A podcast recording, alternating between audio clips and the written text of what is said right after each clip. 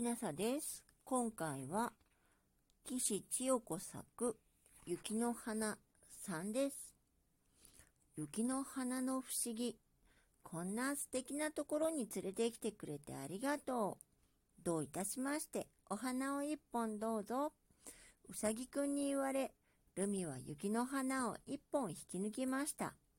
すると、白い花びらは虹色に点滅したかと思うと、家臣から小さく、ありがとう、ありがとう、という声が聞こえてきて、溶けて消えてしまいました。そしたら、ルミの胸は温かいもので満たされたような感じがしました。不思議な感覚でした。しばらくうさぎさんと並んで黙って雪の花の腹を見ていました。そろそろ帰らなくちゃ。帰り道はどこかしら。そんなのお家に帰ろうと思うだけで大丈夫だよ。本当かしら？とルミちゃんは思いましたが、そうしてみました。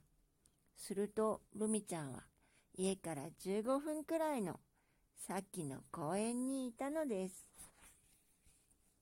今回はここまでです。岸千代子作雪の花3雪の花の不思議でした。